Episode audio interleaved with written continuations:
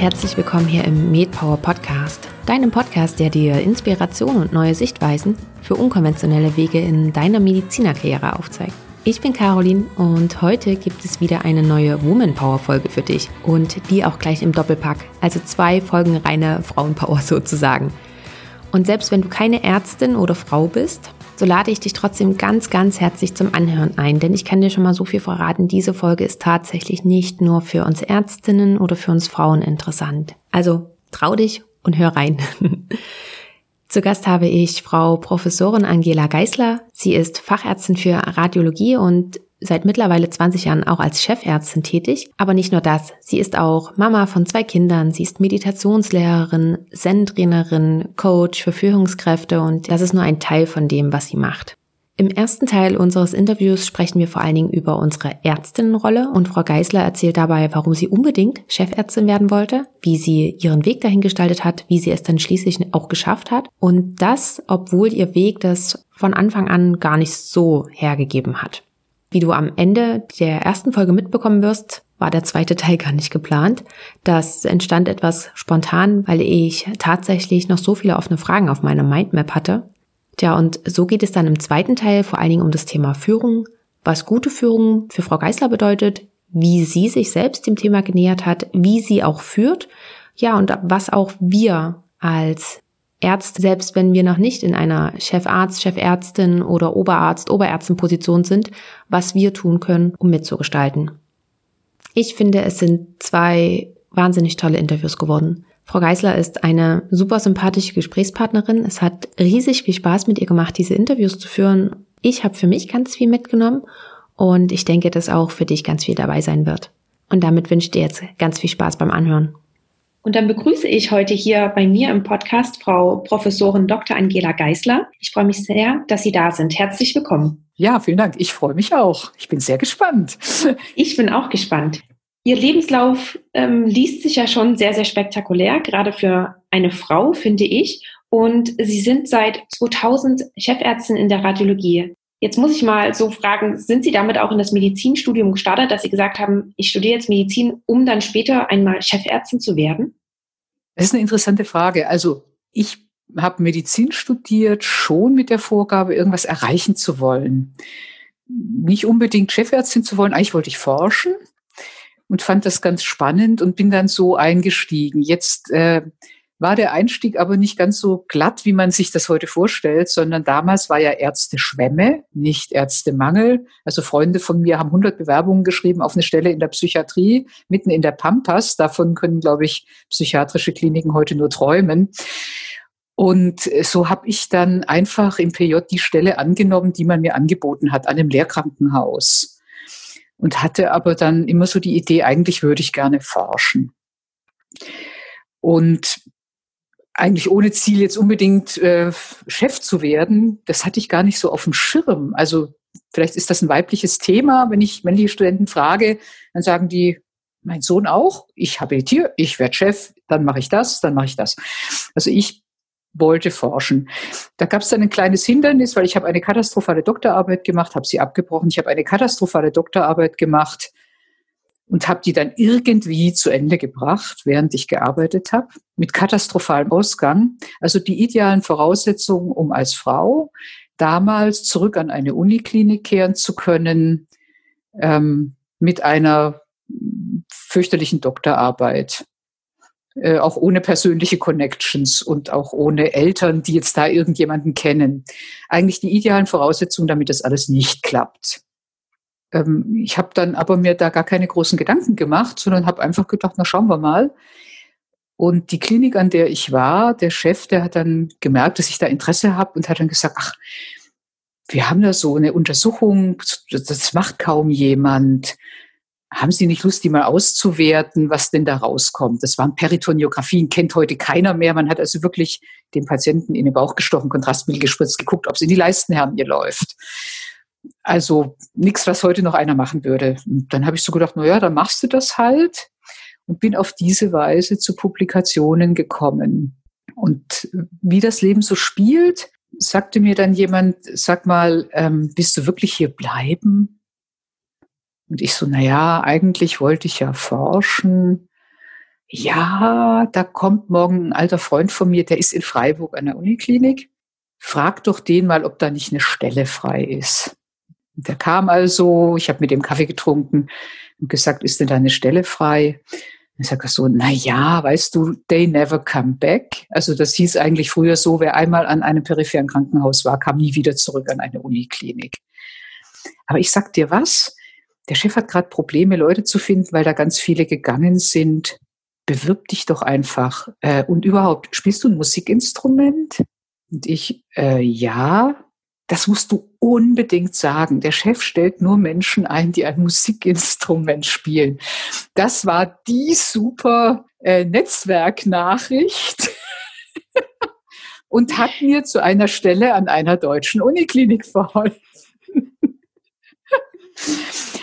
also es braucht schon auch Glück, deshalb erzähle ich das. Es braucht einfach wirklich so ein bisschen eine naive Unerschrockenheit zu sagen, ich probiere das einfach ja, ist mir jetzt auch egal, ob mir jemand erzählt, der never come back und es wird sowieso nichts und was willst du da und mit dieser Doktorarbeit nimmt dich eh keiner, sondern einfach zu sagen, na gut, ich probiere das jetzt einfach mal aus. Und tatsächlich waren da aufgrund von Berufungen sehr viele Leute gegangen. Das war natürlich eine, Zufalls- und super coole Information. Ich bin dahin und tatsächlich, das Spielen eines Musikinstrumentes machte den entscheidenden Unterschied. Und so nahm das Schicksal seinen Lauf. So bin ich an eine Uniklinik gekommen, habe dann da geforscht, habe sehr nette Leute kennengelernt, hatte immer das Glück, immer Gruppen auch zu finden, die einen fördern. Das braucht man auch. Habe auch sehr viel investiert. Und wenn ich eben jetzt diese vielen Frauen sehe, die ich ja über diese, ich bin jetzt 35 Jahre im Beruf, die vielen Frauen, die ich gesehen habe in dem Beruf, muss ich einfach sagen, da fehlt einfach so dieser, dieser Mut. Ich habe dann einfach gedacht, ich will forschen. Was wäre denn spannend und was ist neu? Damals war die Kernspintomographie neu. Und ich gedacht, das wäre doch toll, das würde ich gerne lernen. War natürlich nicht vorgesehen. Also normalerweise sitzt man dann sieben Jahre an der Uniklinik ab und dann hat man die große Ehre, auch in den Kernspin zu dürfen. Jetzt hatte ich natürlich keine Lust, sieben Jahre in der Uni zu sitzen und habe gedacht, es muss einen anderen Weg geben. Und manchmal ist es hilfreich, wenn man Frau ist, weil die MTAs, die technischen Assistentinnen waren ja da und waren ja Frauen, waren ganz happy, dass da eine Frau ist, äh, die sich technisch interessiert hat. Und dann habe ich einfach beschlossen, so, dann bringe ich mir jetzt mal das Kernspinnfahren bei und guck mal, was draus wird. Und habe das dann gemacht. Ich habe also nächtelang Gemüse gescannt. Melonen, Orangen, und damit bin ich aber in eine Forschungsgruppe reingekommen. Ja, weil abends war ja dann keiner da, sondern die Ärzte, die da geforscht haben, haben ja selber untersucht und das konnte ich ja dann schon und dann war ich plötzlich attraktiv.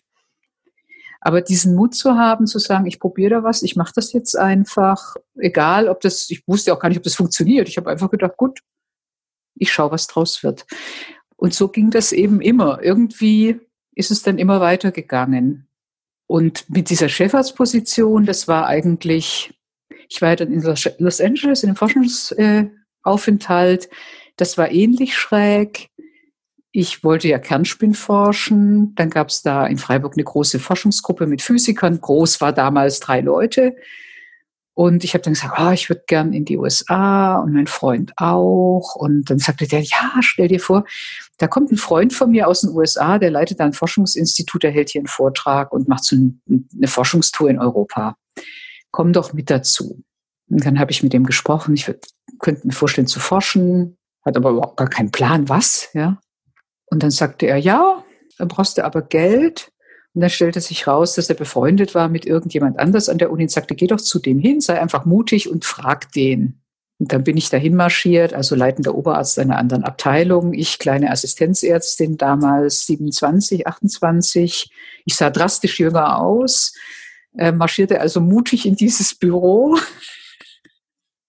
Und der hat mich hochkant rausgeschmissen.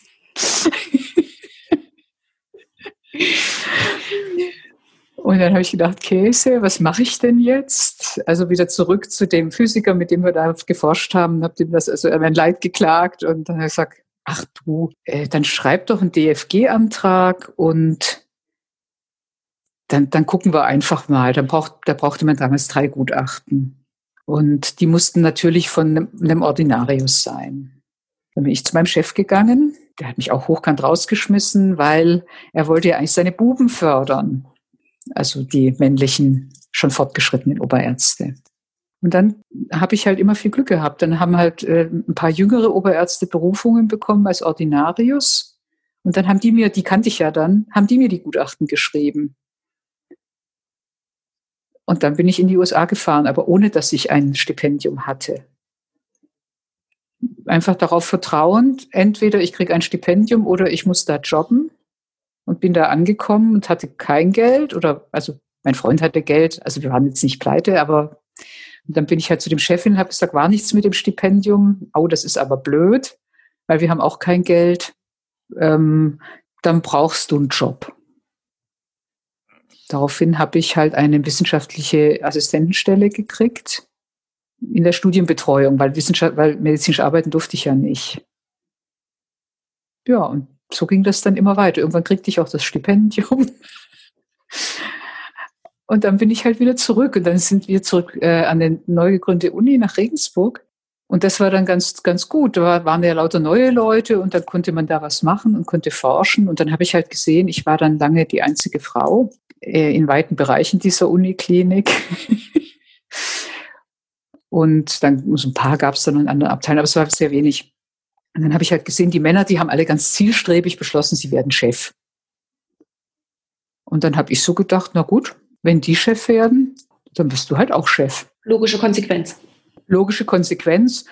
Allerdings ohne, wie die Männer exakt zu planen. Ich habe das dann im Laufe eines Bewerbungsverfahrens dann mal erlebt, die wirklich strategisch planen. Ich fange mit 35 an, mich zu bewerben, gehe in diese Bewerbungstour, lerne viele Leute kennen und irgendwann zwischen meinem 35. und sagen wir mal 45. Lebensjahr werde ich schon irgendwo Chef werden, wenn ich mich lange genug bewerbe.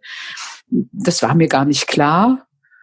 Ähm, ich habe mich dann beworben auf eine Stelle, wo schon relativ klar war, die würden niemals eine Frau einstellen. Aber ich habe dann gedacht, schadet ja nichts. Und da habe ich eben diese anderen kennengelernt, die sich schon alle kannten, weil sie alle in denselben Bewerbungsverfahren waren. Ich war auch die Quotenfrau, aber war ja auch egal. Ich habe die Stelle Gott sei Dank nicht gekriegt. Das Krankenhaus war furchtbar. Die potenziellen Chefarztkollegen waren nicht aufgeschlossen, ist, glaube ich, noch liebevoll umschrieben. Und dann ja, dann habe ich mich auf die Stelle beworben, auf der ich jetzt bin. Und wie gesagt, um diese Geschichte mal zu erzählen, was für verrückte Sachen es gibt und warum man einfach immer weiterlaufen sollte. Ich habe mich auf diese Stelle hier beworben in Stuttgart.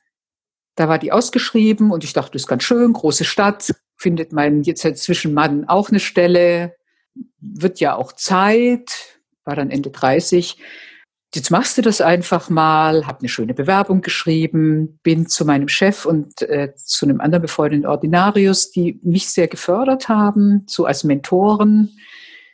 Das war damals ein Vorteil, eine Frau zu sein, weil die wollten beide eine Frau fördern, weil das ist ja cool, das trägt man jetzt. Und haben das aber auch gemacht.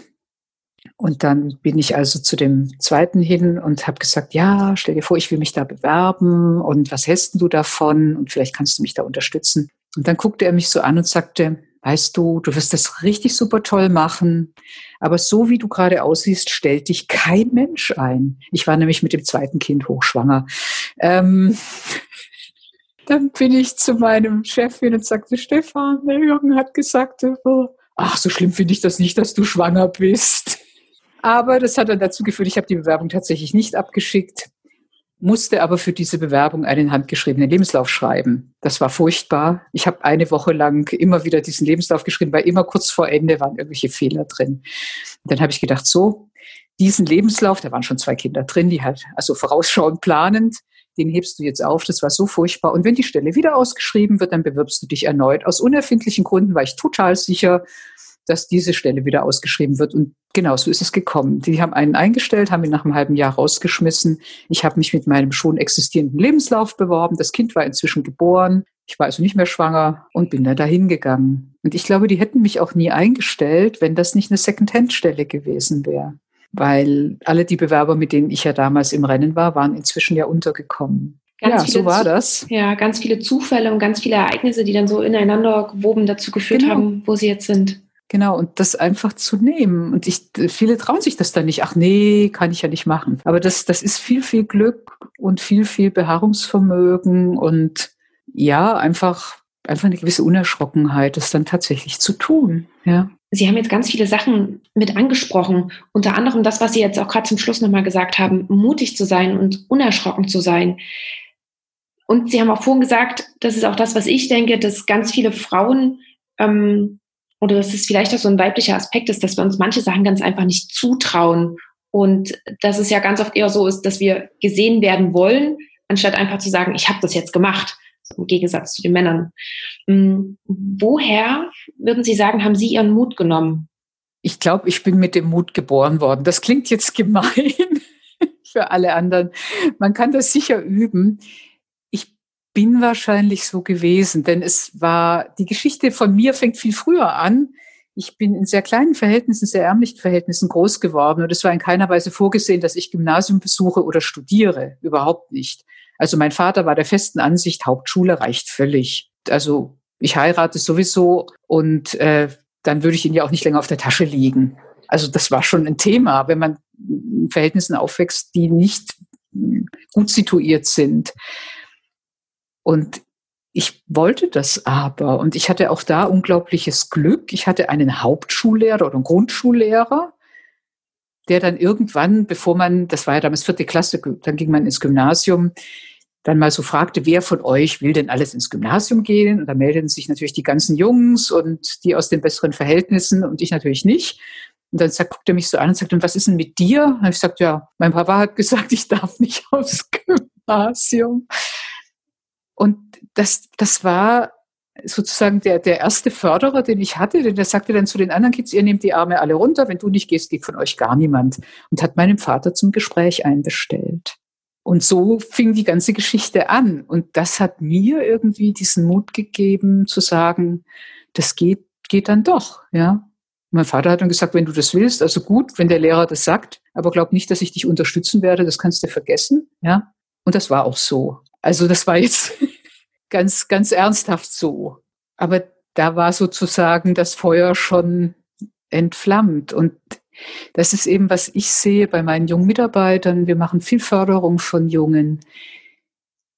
Dieser Biss dann zu sagen, wenn ich das jetzt möchte und ich möchte lernen und ich möchte was erfahren und ich möchte weiterkommen. Also ich war einfach neugierig. Ich wollte was lernen. Ich wollte was, was machen. Ja, so, so ist ja auch dieser ganze Weg. Ich bin dann einfach in die USA gegangen und hätte ich kein Stipendium gekriegt, dann hätte ich halt im Supermarkt an der Kasse nachts gejobbt. Das wäre mir auch egal gewesen. Ja. Aber was ich halt sehe, ist, dass vielen Frauen, aber auch vielen Männern, dieser, dieser Mut fehlt, einfach zu sagen, ich mache das jetzt. Und das wird schon irgendwie. Ja. Also nicht nur der Mut, sondern auch das Vertrauen zu haben, dass das in ja. die Richtung geht, die man einschlagen möchte. Genau, und dass es irgendwie einen Weg gibt und dass es nicht wichtig ist, ob ich jetzt genau weiß, dass ich jetzt da rentenversichert bin oder Geld habe oder irgendwas, sondern dass ich einfach sage, ich will das erreichen und jetzt laufe ich einfach mal los. Und das wird schon irgendwie gehen. Ja, man braucht keine Designer-Handtasche. Für das Geld kann man drei Monate leben. Ja, und das haben nicht so viele. Und ich sehe das, wenn wir Leute fördern, auch wenn man die dann sehr unterstützt, merkt man dann oft, dass diese, diese intrinsische Motivation, die ist manchmal einfach nicht da. Ich weiß nicht, woran das liegt. Ich habe nur die Erfahrung gemacht in diesen 35 Jahren. Ich bin ja jetzt auch schon 25 Jahre in der Führungsposition, als Oberärztin erst und dann jetzt als Chefin. Man kann das nicht in die Leute reinpflanzen. Also ich habe da, glaube ich, alles probiert, was man machen kann wenn da nicht so ein Funke ist, den man anzünden kann, wenn da nicht so eine, so eine innere Motivation ist, ich möchte gern für mich selber weiterkommen, was erreichen, was lernen, ich habe eine Neugierde, das kann man jemandem nicht, nicht einpflanzen. Und bei den Frauen ist es so, die sind oft neugierig. Und da fehlt dieser Mut, einfach mal zu sagen, auch wenn alle sagen, du sollst das nicht, du darfst das nicht, haben sie mir ja klar gesagt, was willst du da? Ja. Ich habe eine andere Freundin auch in meinem Alter, da haben die Eltern gesagt, willst du dich über uns erheben? Ist dir das nicht genug, dass, dass du, dass wir eine, dass wir Arbeiter sind? Äh, was glaubst du eigentlich, wer du bist? Ja, dass du denkst, du kannst jetzt da studieren. da spielen dann auch, also wenn man dieses Soziale anguckt, natürlich unglaubliche Hürden mit, ja. Ja, gesellschaftliche Normen, mhm. finde ich, spielen da eine, eine, sehr, sehr große Rolle und äh, die gaukeln uns was vor, was normal ist, für uns Frauen vor allen Dingen, ja. woran wir aber irgendwie trotzdem ganz oft noch festhalten. Ja, ich sehe das, ich habe ja viele junge Frauen. Was ist denn wichtig? Ja, dass man einen Partner findet. Kann ich verstehen, ja, mhm. ist ja auch ein Thema. Aber die investieren all ihre Kraft, all ihr Geld in Klamotten, damit sie auf dem Markt besser verkäuflich sind. Das sind ja archaische Muster von dem, was eine Frau ist. Also ich bin nur gut, so wenn ich schön bin und was weiß ich, Kleidergröße 34 hab und die coolen Wimpern und einen aufgeplusterten Busen und tolle Klamotten. Ja und Fünf Jahre später verlässt mich der Typ dann und dann stehe ich da, habe keine Ausbildung. Ich erlebe das ja dauernd, ja. Mhm. Wenn sie dann merken, es kriselt in der Partnerschaft, dann werden sie schwanger. Traditionelles Muster, ja. Mit der super Idee, dass das wohl die Beziehung kittet, mit dem super Effekt, nein, tut es nicht. Und mit dem Endergebnis, Wer hätte es gedacht, dass die dann in irgendwelchen Teilzeitstellen rumsitzen, mit denen sie ja nie mehr auf die Füße kommen. Ja? Und da habe ich die Erfahrung gemacht mit den Frauen, die wir so haben, da zu motivieren, dass die doch weitermachen, dass die sich weiter engagieren, was ja alles möglich wäre. Da fehlt es wirklich. Ja. Das ist wirklich super bedauerlich. Und ich glaube halt, das ist so eine, eine Normierung. Wir waren da so reingepresst und diesen, diesen eigenen Weg zu gehen, mal zu überlegen, was will ich denn eigentlich? Da kommen die nicht drauf. Ich hatte heute eine Patientin, 75, also ja, eigentlich auch voll in dieser Schablone drin und fängt jetzt an, sich mal zu überlegen, ja, ja, was ist mir denn eigentlich wichtig? Was, was will ich denn eigentlich? Also hadert jetzt mit sich, weil sie altert. Ja, da ist es halt ein Thema, wenn das äh, genau der Punkt ist, der mein Leben bestimmt ich bin attraktiv, ja, und jetzt ist man 75, gut, Großraum Stuttgart, sehr gut gerichtet, aber das, das ist es nicht. Und die, die Freiheit, die ist im, im Kopf, ja, die innere Haltung, der Umgang mit mir selber. Mhm. Aber ich finde, gerade bei uns Frauen fängt es schon so zeitig an, schon mit der Kindererziehung geht es schon los, mhm. dass wir da in dieses Muster reingepresst werden, unbewusst auch von, von allen, äh, von, von der Umgebung und von der Umwelt, aber sich dagegen zu wehren und dann ein anderes Denkmuster zu etablieren, ist gar nicht so einfach. Nein, es ist unglaublich schwer. Ich sehe das ja, ich versuche ja immer, die Frauen zu fördern. Ich erlebe da die wahnsinnigsten Sachen. Ich hatte meine ganz coole junge Frau, knapp vorm Facharzt, richtig toll. Und dann habe ich gesagt, ja, hätten Sie einfach so im Gespräch, können Sie sich denn vorstellen, wenn Sie dann mal Facharzt sind, vielleicht in eine Oberarztposition zu gehen. Ich weil war absehbar, das geht immer irgendjemand, ja. Ich fand die toll und ich habe gedacht, fördere ich die. Zwei Tage später hat sie mir die Kündigung gebracht. Es sei für sie eine unerträgliche Belastung, die Vorstellung, Oberärztin zu sein. Sie will das niemals und sie würde jetzt einfach gehen, weil das könne sie nicht aushalten. Ja. Dann habe ich auch nur gedacht, wow, das würde mir mit einem Mann nicht passieren, denn zeitgleich hatte ich einen jungen Mann noch ein ganzes Stück weg vom Facharzt, der vor mir stand, wann er denn Oberarzt wird. Ich mache also erstmal ein Facharzt, ja. Und er kam immer wieder, hartnäckig. Ging dann auch weg, weil ich fand den damals von seiner Qualifikation und von der Art, der brauchte noch, ja. Und der ist dann auch gegangen. Spannenderweise habe ich immer noch Kontakt mit dem. Das ist ganz interessant. Aber da habe ich auch gedacht, was für ein Unterschied. Und das ist einfach wirklich so. Ja. Wenn wir da aber jetzt gerade einmal bei diesem Thema sind, ähm, Chefärztinnen sind ja doch eine Seltenheit. In der Tat, ja. Was würden Sie denn sagen? Ähm, als Frau muss man sich ja dann trotzdem irgendwie in dieser in diesem Spiel bewegen. Das ist ja ein Spiel, was von Männern gemacht wird, weil nun mal mhm. viel mehr Männer in Führungspositionen sind. Wie war Ihre Taktik dahinter? Haben Sie versucht, mehr männliche Attribute sozusagen anzunehmen, um da mitspielen zu können? Oder haben Sie gesagt, nö, ich bleibe so, wie ich bin und mache das so, wie ich das gerne möchte? Wie haben Sie da für sich Ihren Weg da drin gefunden? Also die Spiele der Männer mitzuspielen, da habe ich mich irgendwann entschlossen, ich mache das nicht. Ich habe das ja in der Uniklinik erlebt. Also ich, ich bin ja Radiologin. Zu der Zeit, wo ich da so junge, junge unterwegs war, war ich halt oft die einzige Frau auf dem Montenkongress. Ja, 600 Leute im Vortragssaal und ich habe den Vortrag gehalten. das, das ist schon eine spezielle Situation. Ja, die einzige Aussage meines damaligen Chefs war, mit diesem Kostüm werden Sie keine Probleme haben. Ja, dann denkt man auch, okay, was soll das denn jetzt? Das war das Einzige, was spannend war. Wie sieht die Frau aus, die ich jetzt da fördere? Kann man damit punkten?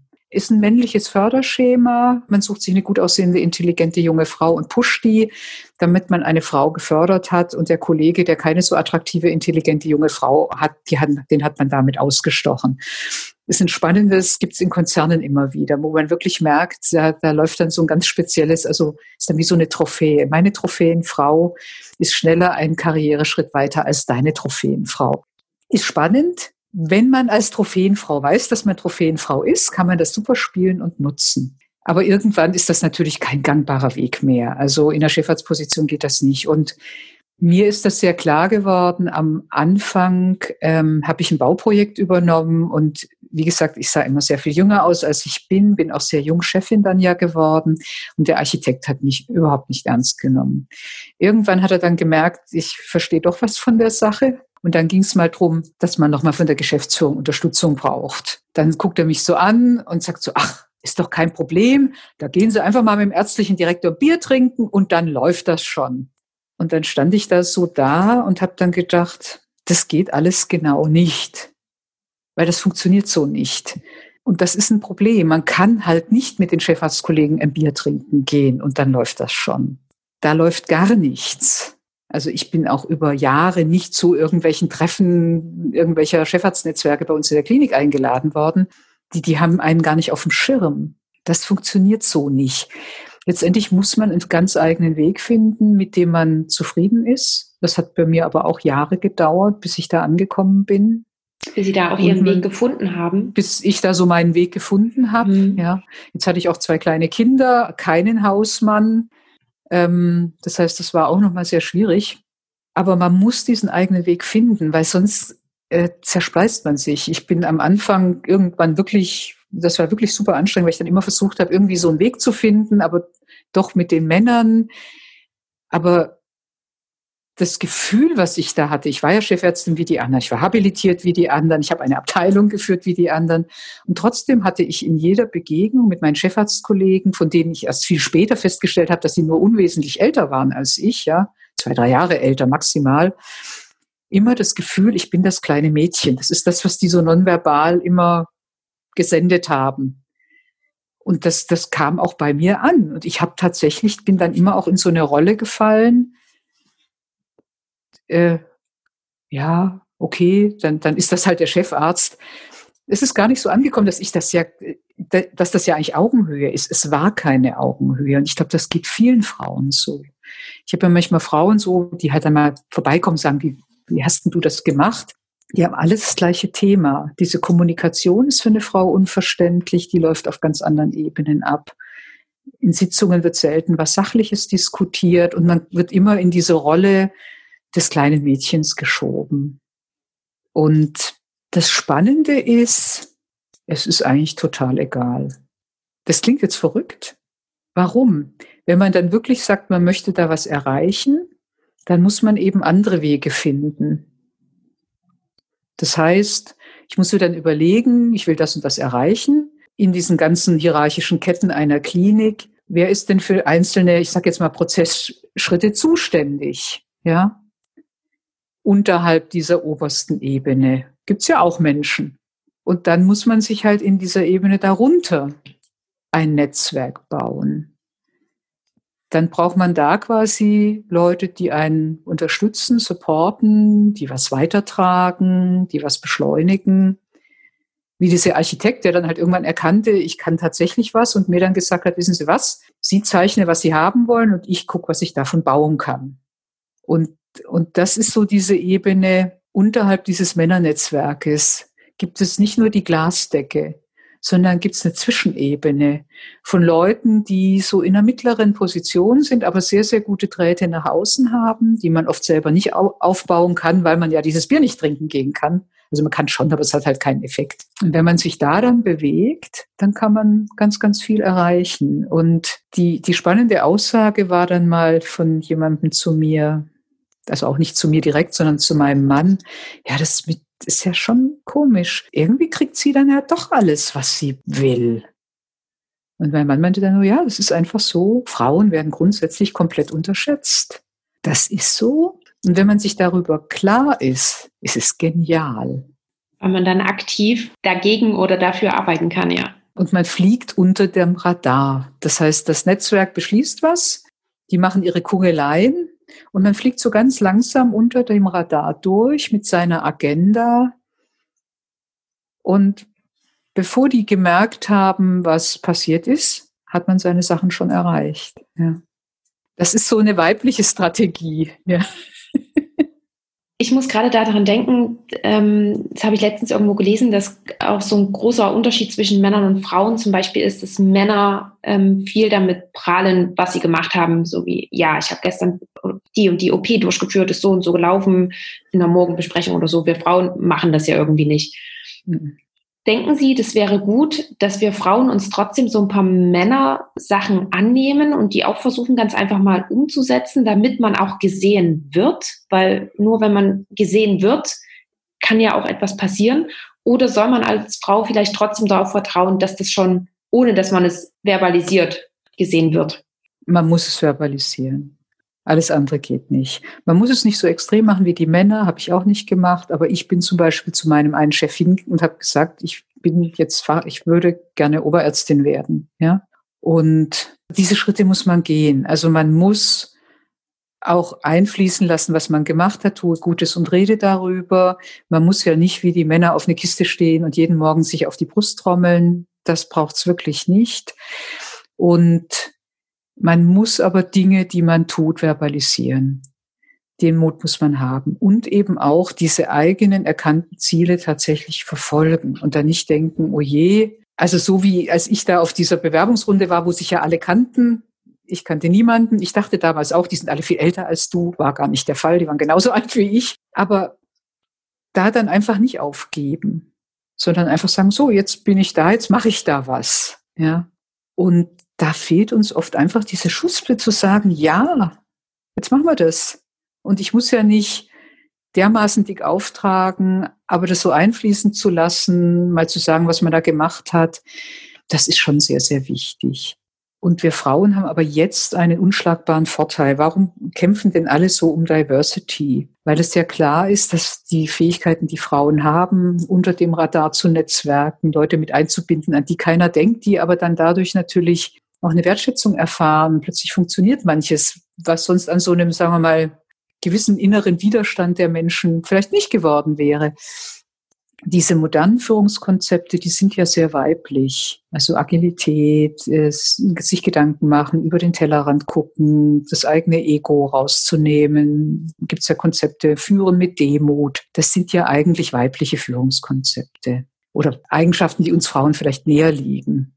Und da kann man wirklich punkten. Man muss aber trotzdem solche männlichen Eigenschaften, so wie Sie sagen, entwickeln. Ja, also den Mut zu haben, wirklich weiterzugehen, den Mut zu haben, auch zu sagen, das habe ich gemacht und hier, da stehe ich dafür ein, sich auch mal mit einer Idee zu melden und zu sagen, so ist es, ja, und diese andere Seite nicht ganz zu verlieren. Wenn man ganz in die männliche Seite geht, das machen viele Frauen, die Karriere machen, gibt es auch Forschung hier aus Hohenheim, wieder einfach festgestellt, die paar Frauen, die wirklich in diesen hohen Führungspositionen sind, jetzt in Konzernen, nicht in der Klinik, die sind eigentlich wie die Männer. Genauso aggressiv, genauso ellenbogenmäßig, genauso durchsetzungsfähig, genauso laut, genauso unempathisch. Ja. Weil die natürlich diesen ganzen Prozess durchlaufen haben.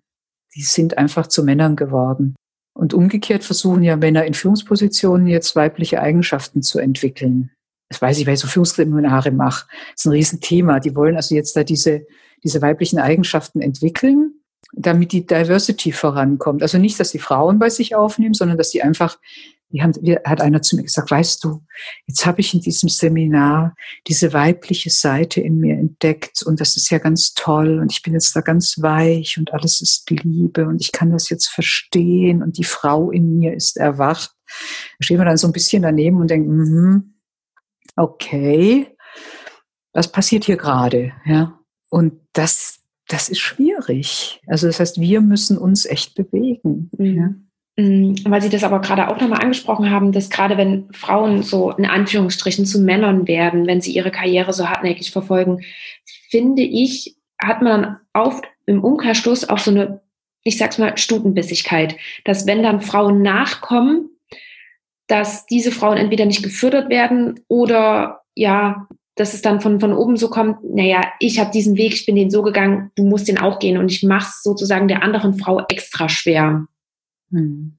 Haben Sie das auch miterlebt und hätten Sie vielleicht sonst auch einen Tipp, wie man damit umgehen kann? Da ich ja oft die einzige Frau war, kann ich jetzt da nicht so viel dazu sagen. Okay. Aber ich kenne es aus anderen Kontexten. Ähm, Frauen untereinander sind wirklich bissig, also auch unabhängig von der Karriere. Also so eine gewisse untereinander Zickigkeit oder der andere nichts gönnen oder so. Das ist leider eine sehr weibliche Eigenschaft. Und ich habe auch mal mit, mit vielen, vielen Frauen und auch Männern, die coachen und ja, Seminare leiten für Frauen und für Führungskräfte, gefragt, was meint ihr, woran liegt das denn, dass Frauen untereinander sich so wegbeißen oder, oder so zicken oder der anderen nichts gönnen? Und sagen wir mal, die am häufigsten geäußerte subjektive Meinung, das ist jetzt keine Forschung, war, na ja, früher war es so, dass ja das Überleben der Frau davon abgehangen hat, äh, dass sie einen Mann davon überzeugt, dass sie seine Favoritin wird, damit sie was zu essen hat, damit sie überlebt, damit ihre Kinder überleben. Und da gibt's ja nur einen einzigen Weg, um das zu erreichen. Alle anderen Frauen dürfen nicht in diese Position gelangen. Ich weiß nicht, ob das wahr ist, aber es klang für mich sehr schlüssig. Ja, ging mir auch gerade durch den Kopf. Es klingt logisch. Es klingt logisch.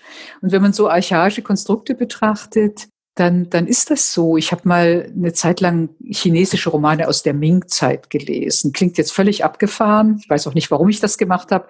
Aber später habe ich es verstanden.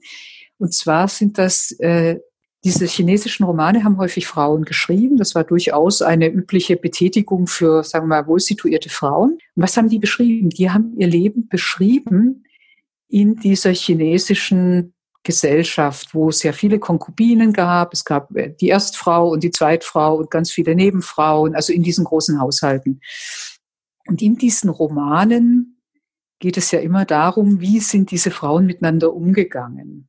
Also natürlich auch diese, wie werde ich Favoritin?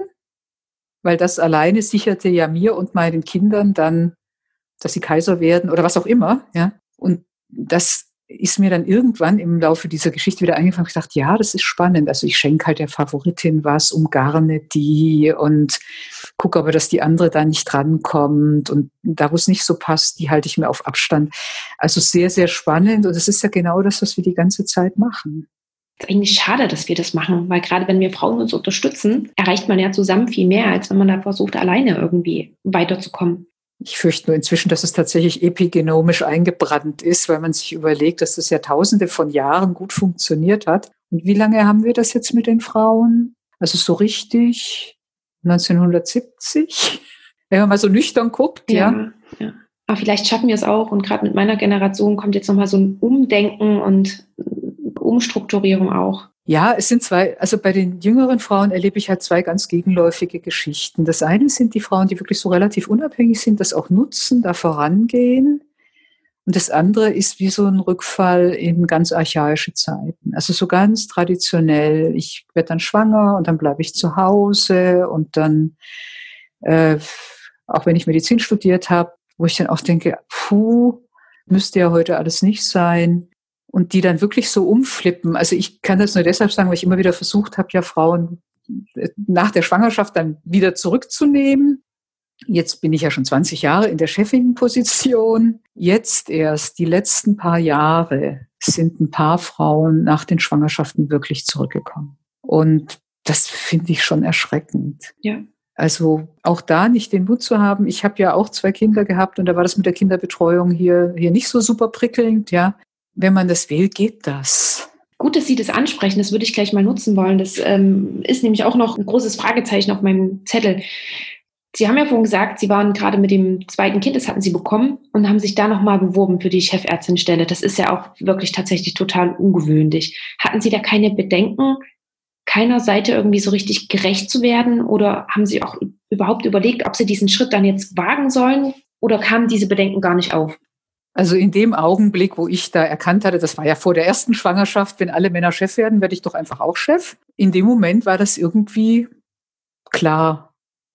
Und ich dachte, gut, dann machst du das. Und Männer haben auch Kinder und werden Chef. Was spricht eigentlich dagegen, dass Frauen Kinder haben und Chef werden? Also eigentlich eine ziemlich banale Denke. Und es war klar, mein Mann ist auch habilitiert, ist auch Chef, also ist kein Hausmann. Und es war dann halt einfach die Absprache, wir, wir haben dann einfach eine Absprache getroffen. Die Absprache sah folgendermaßen aus.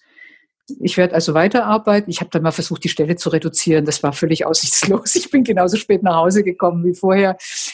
Aber man kann es ja mal probieren. Ich gucke da heute bei meinen Teilzeitfrauen, dass es nicht so ist. Aber damals war das so. Und wir haben dann einfach gesagt, gut, es gibt ja einfach zwei Möglichkeiten. Du bleibst zu Hause mit den Kindern, verdienst kein Geld. Haben wir ein Gehalt. Oder du gehst arbeiten und das Gehalt geht in die Kinderbetreuung.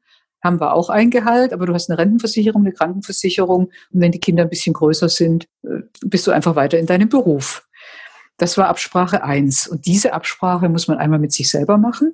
Es muss einem ganz klar sein, wenn die Kinder klein sind und man arbeitet jetzt nicht Teilzeit in einer Bank, wo man wirklich vielleicht ganz geordnet arbeitet, sondern tatsächlich im medizinischen Beruf, da ist es halt nicht geordnet, sondern da gibt es Unwägbarkeiten und Dienste und alles, dann ist das Geld, was man verdient, für die Kinderbetreuung weg, solange die Kinder klein sind.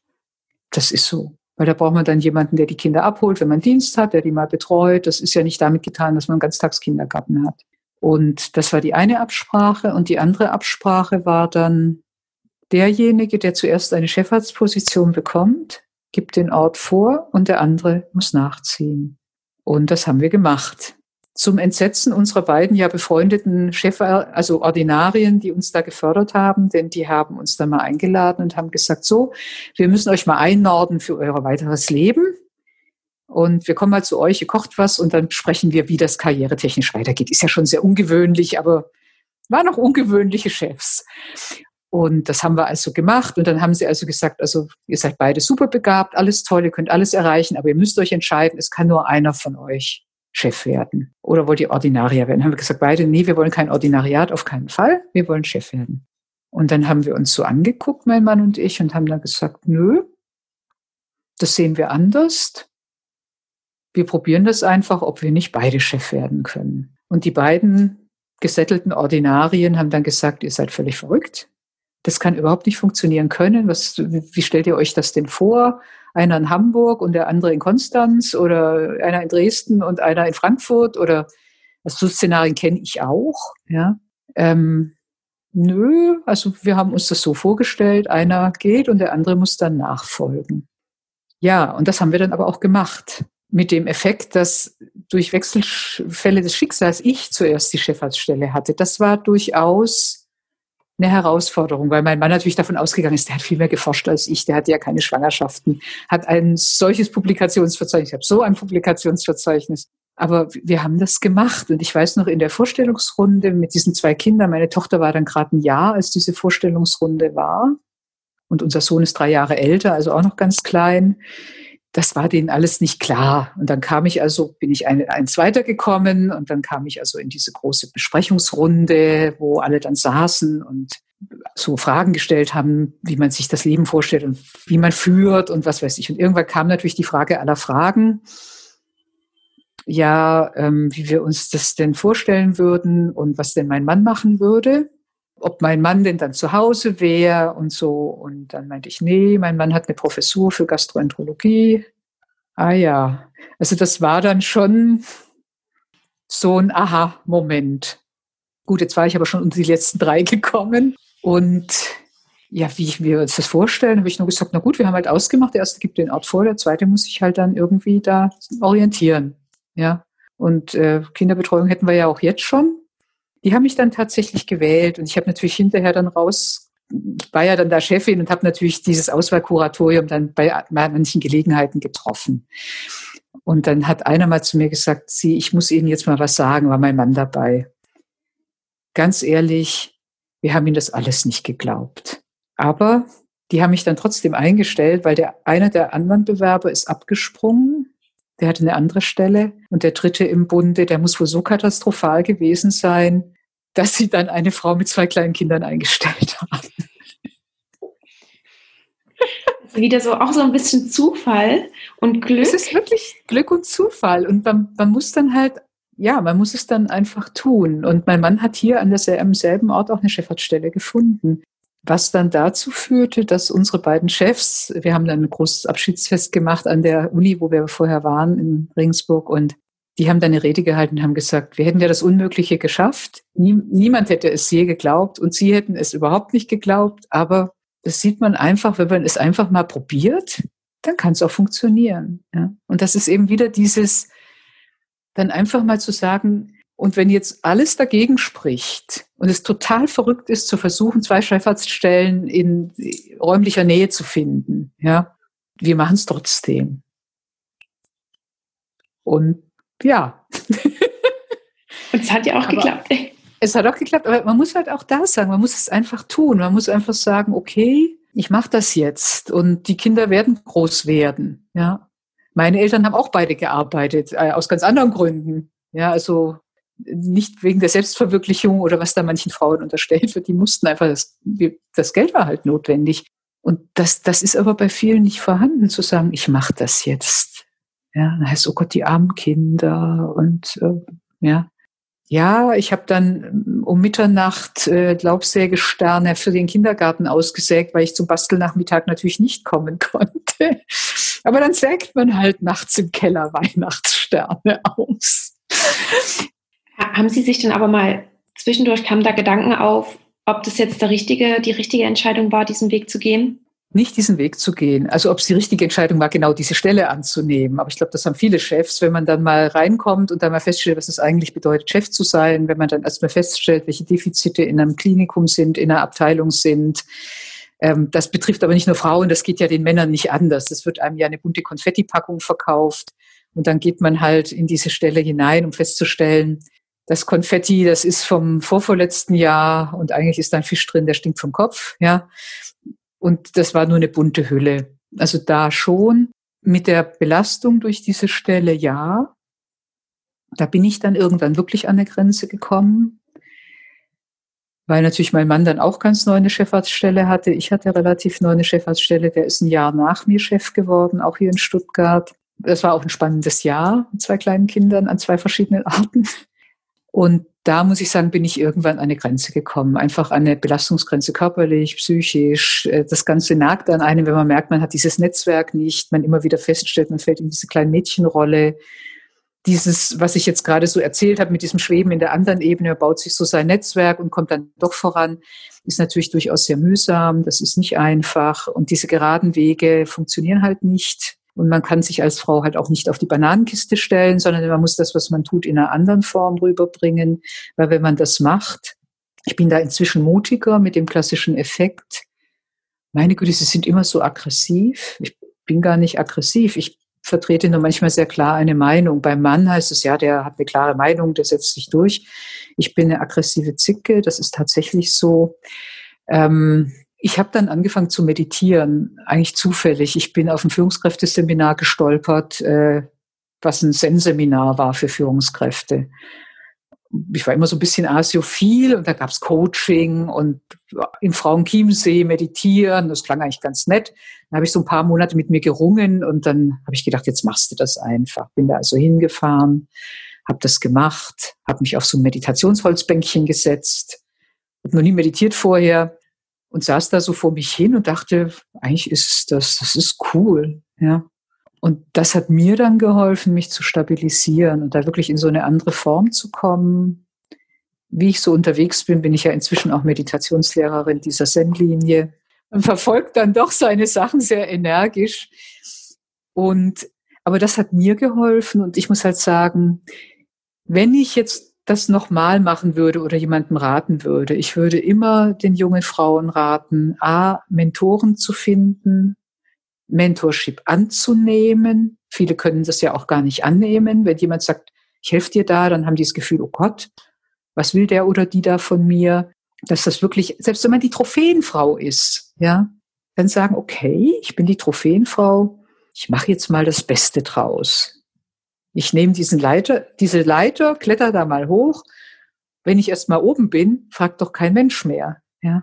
Und da sich wirklich Unterstützung zu holen, sich einen Coach zu holen, eine Supervisorin, Zeit für sich selber sich zu nehmen, habe ich am Anfang auch nicht. Ich bin ja dann meditieren gegangen, das war dann meine Zeit für mich. Man kann auch Yoga machen oder keine Ahnung was, Bogenschießen.